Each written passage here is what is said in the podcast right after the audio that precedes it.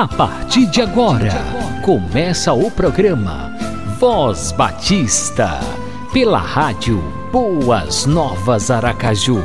A apresentação: Pastor, Pastor Marinho. Marinho.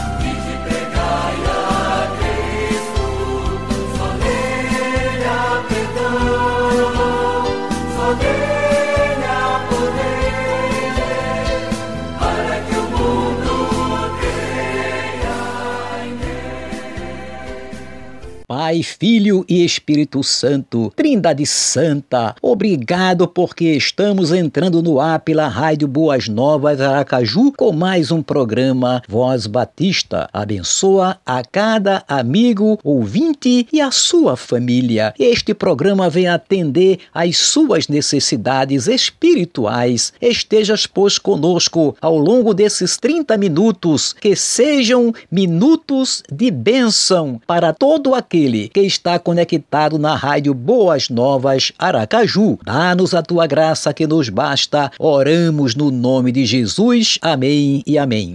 Aquele abração no coração com muito carinho do pastor Marinho para você, meu irmão, meu amigo, que está conectado na rádio Boas Novas Aracaju. Estamos começando mais um programa Voz Batista. 30 minutos de bênção para você e a sua família. Que o nosso bom Deus continue abençoando a sua vida grandemente. Permaneça conectado conosco, conectado de coração, porque é sempre bom contar com o prestígio da sua audiência. Programa Voz Batista, uma realização da Convenção Batista Sergipana.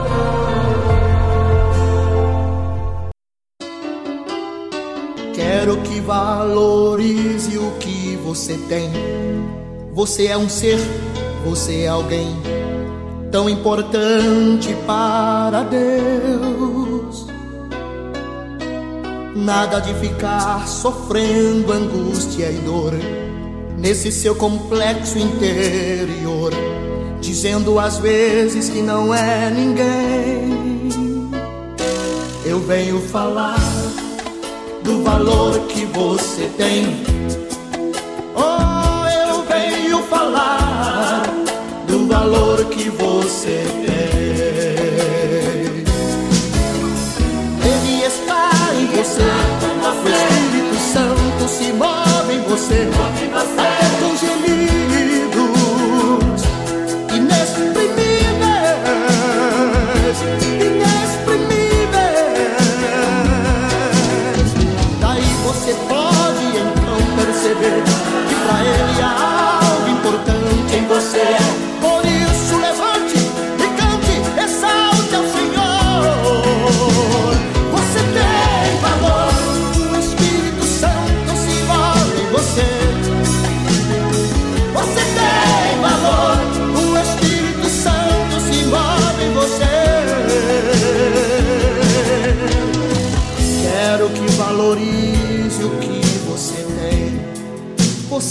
Ser, você alguém tão importante para Deus.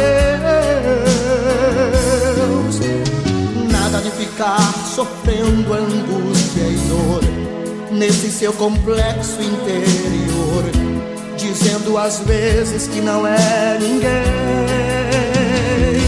Eu venho falar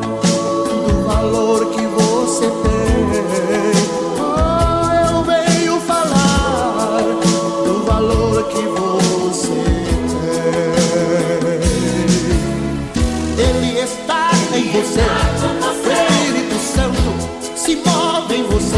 Até com gemidos inexprimíveis. Inexprimíveis. Daí você pode então perceber que pra ele há algo importante em você. Por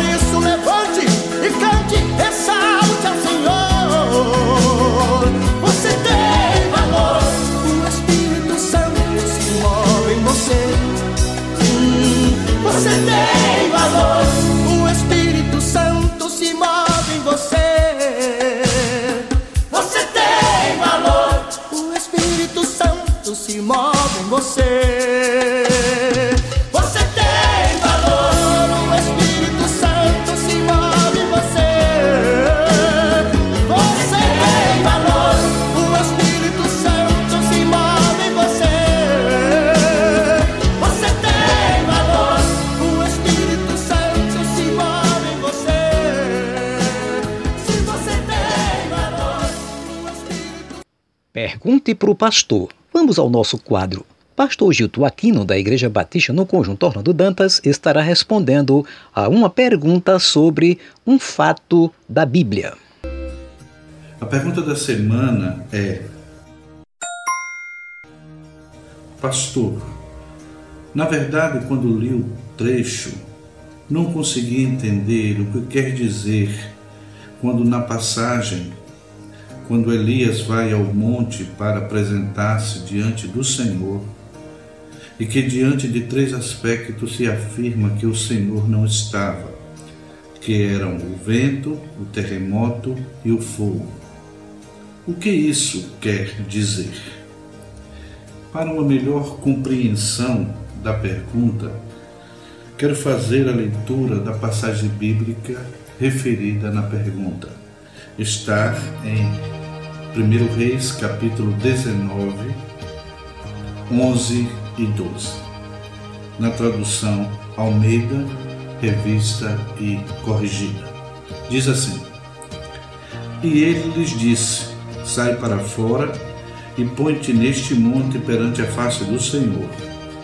E eis que passava o Senhor, como também um grande e forte vento, que fendia os montes e quebrava as penhas diante da face do Senhor. Porém, o Senhor não estava no vento. E depois do vento, um terremoto. Também o Senhor não estava no terremoto. E depois do terremoto, um fogo. Porém, também o Senhor não estava no fogo. E depois do fogo, uma voz mansa e delicada.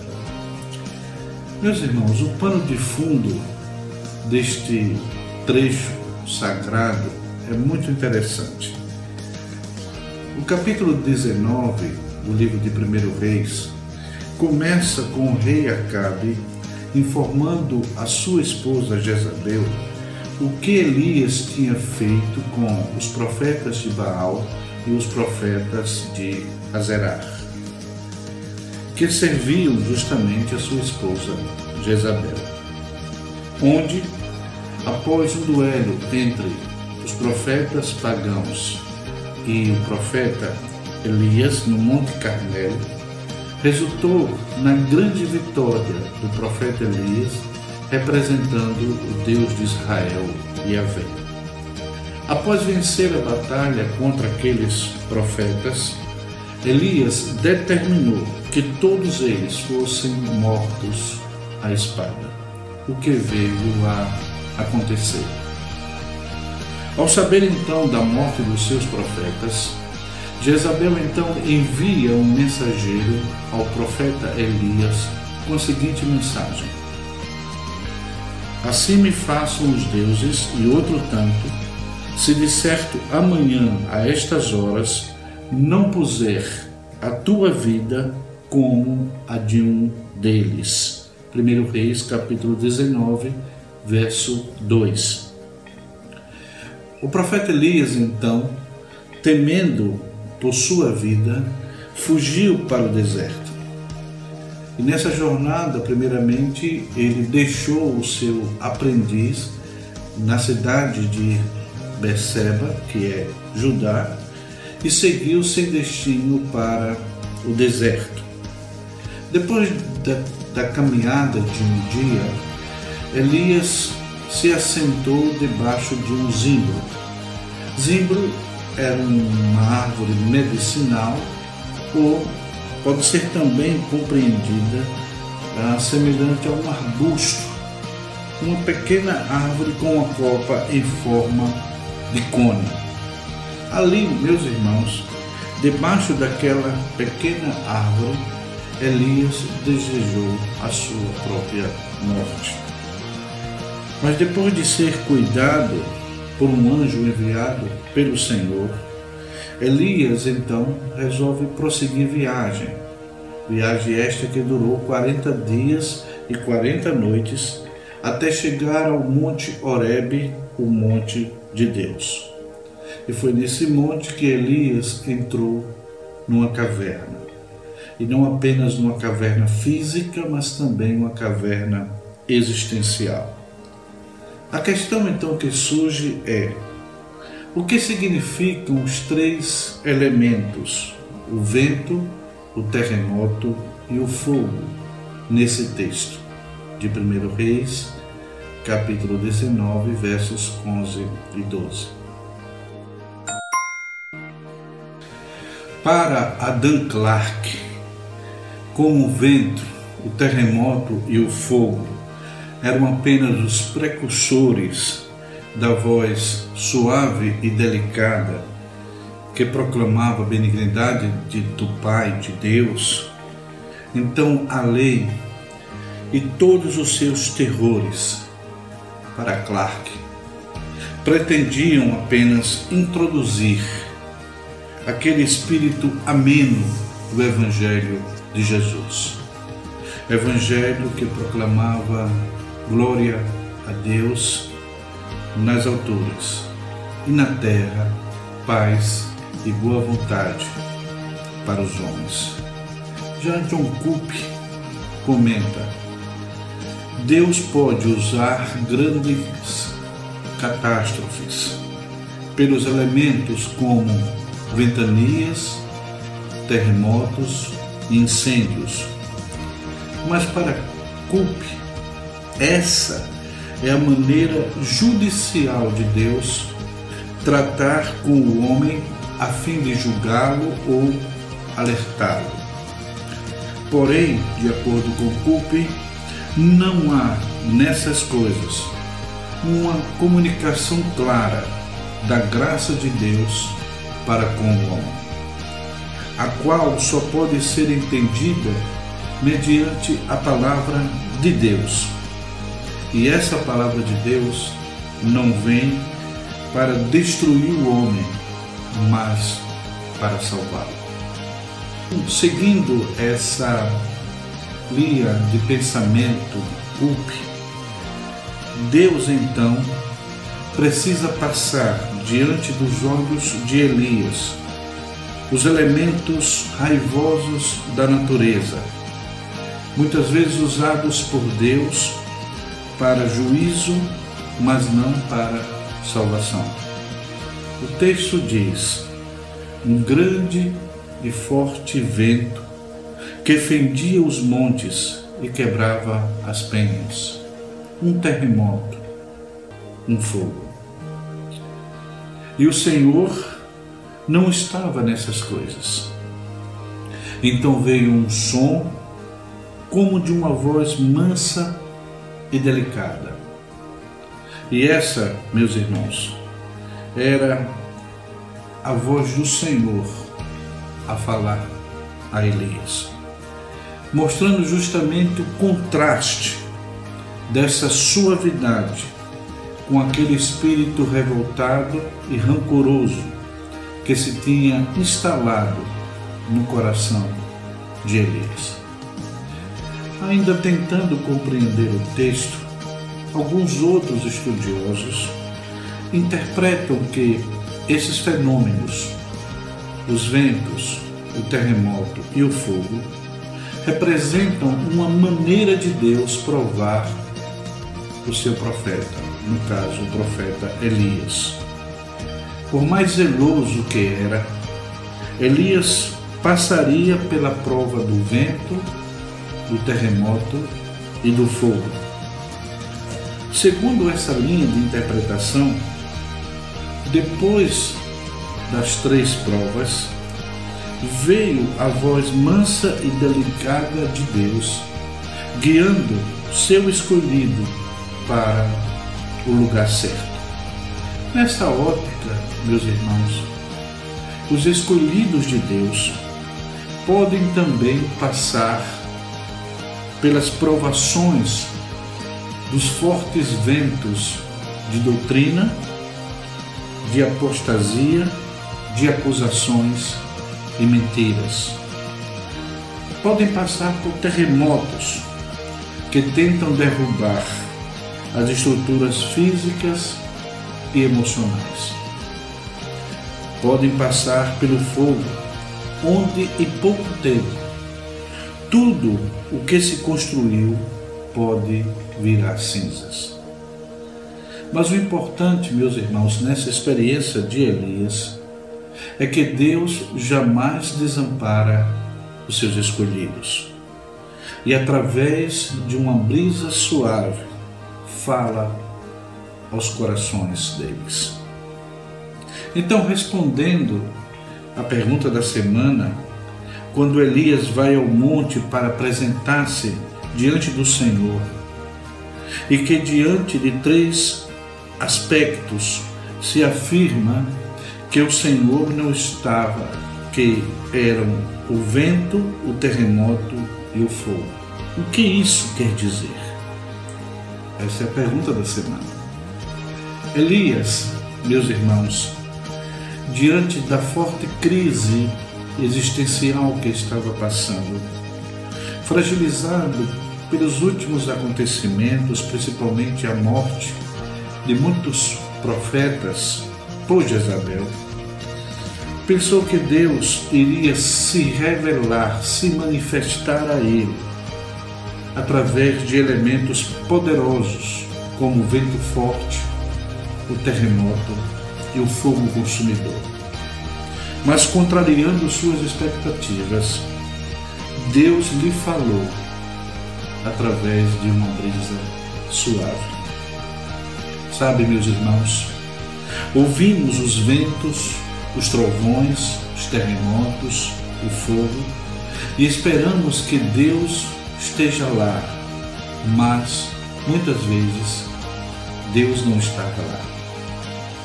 Deus se manifesta muitas vezes para nós através da brisa suave. Esperamos encontros de pura adrenalina, de puro poder, quando muitas vezes Deus está nos ministrando através de um amigo enquanto viajamos na estrada. Sabe, meus irmãos, Deus pode. Deus não tem receita pronta.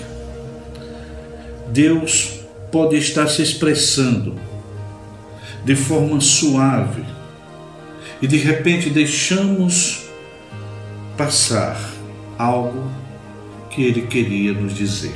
Creio, queridos, que Deus nos ama tanto que se limita ao nosso entendimento, ao nosso universo, para poder se relacionar de forma plena com cada um de nós. Que a nossa sensibilidade possa entender e perceber que tudo o que fazemos e que tudo que somos tem um propósito de estar na presença de Deus. Quero terminar dizendo que nas brisas suaves da vida, Deus também está querendo nos dizer muitas coisas.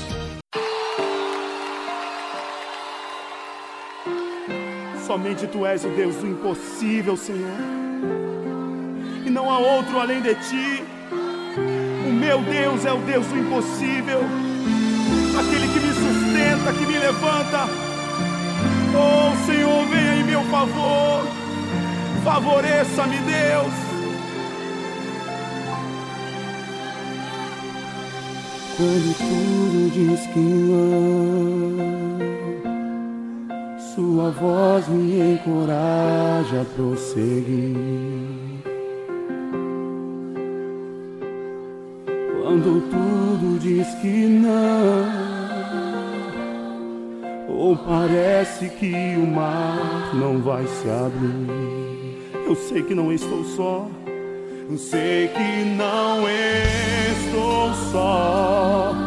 E o que dizem sobre mim não pode se frustrar. Não, venha em meu favor e cumpra em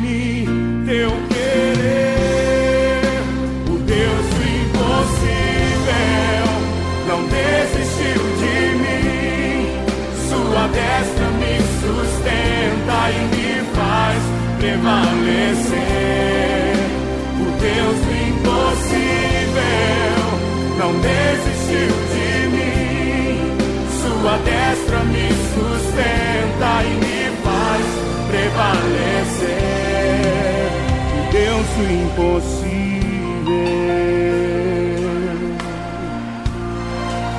O Deus do impossível.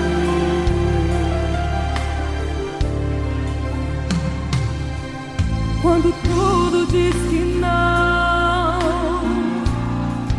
Sua voz me encoraja a prosseguir.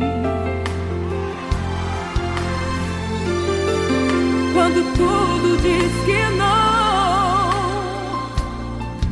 Ou parece que o mar não vai se abrir. Cante, eu sei que não estou só. Que dizem sobre mim não pode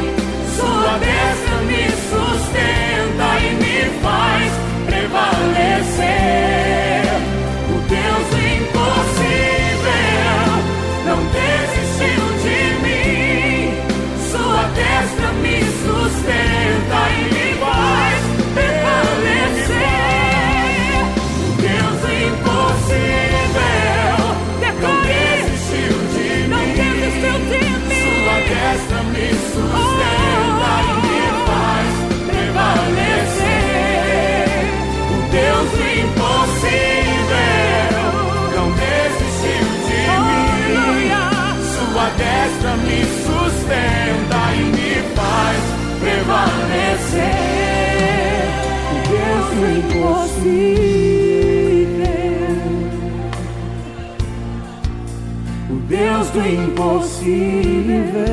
Que me faz prevalecer. O Deus Somente tu és o Deus do impossível, Senhor. Oh, aleluia. Deus do impossível. Somente tu és o Deus do impossível, Senhor. E não há outro além de ti. Que não desiste de um filho seu. O Deus do impossível.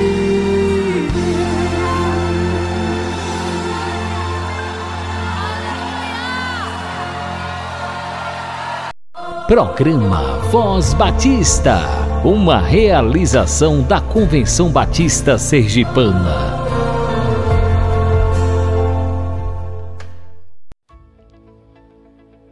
Pastor Fernando Brandão, diretor executivo da Junta de Missões Nacionais da Convenção Batista Brasileira, desafia as igrejas batistas em todo o Brasil a se envolverem na campanha de missões nacionais 2020.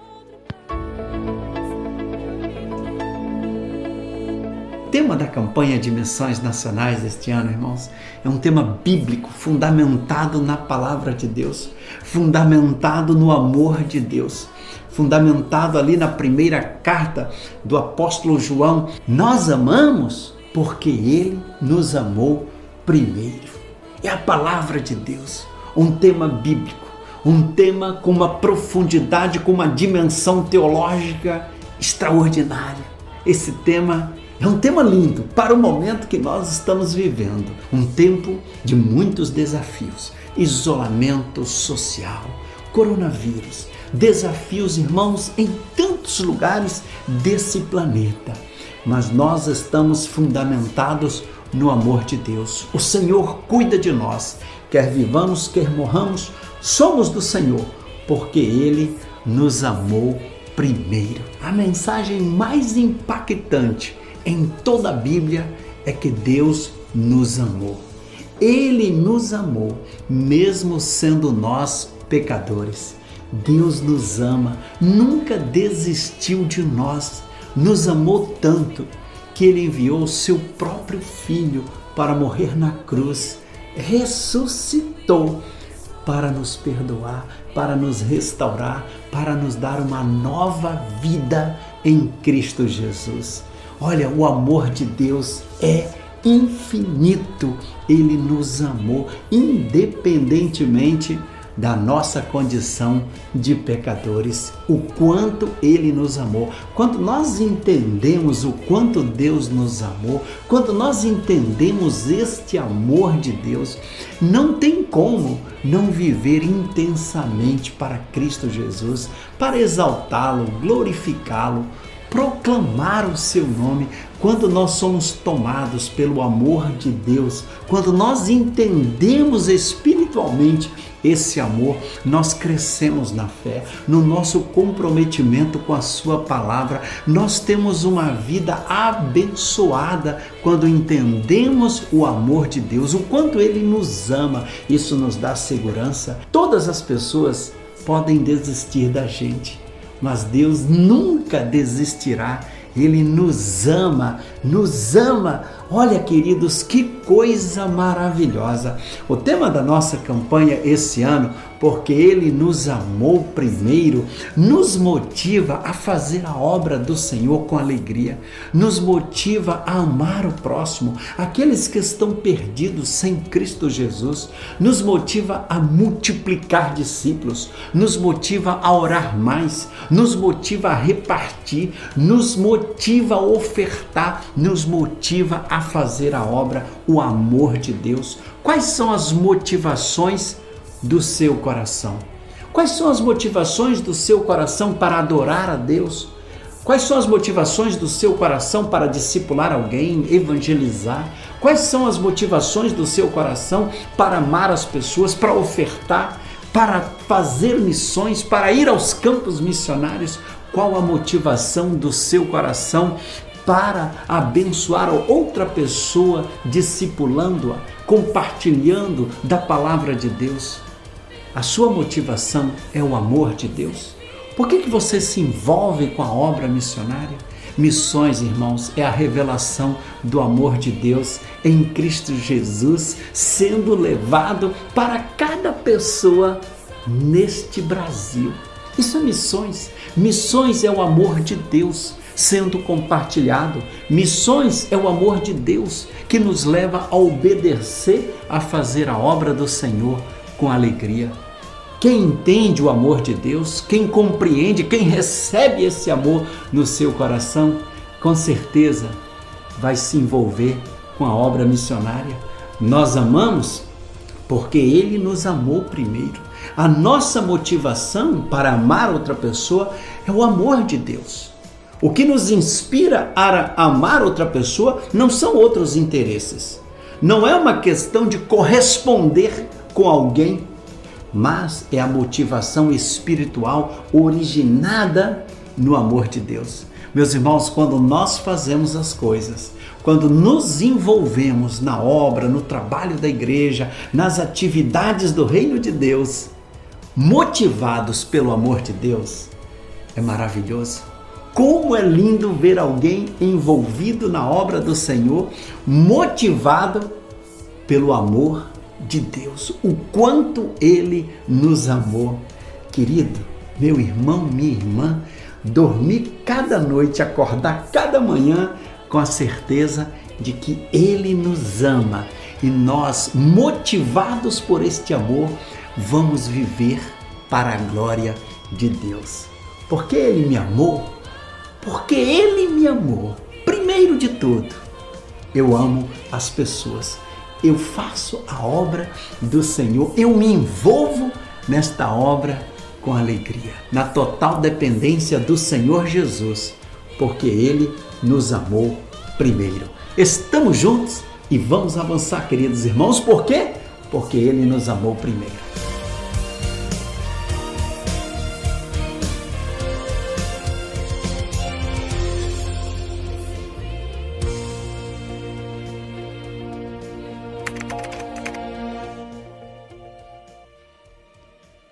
Muito bem, estamos chegando ao final de mais uma edição do programa Voz Batista. Obrigado pela sua companhia. Um abração no coração com muito carinho do pastor Marinho.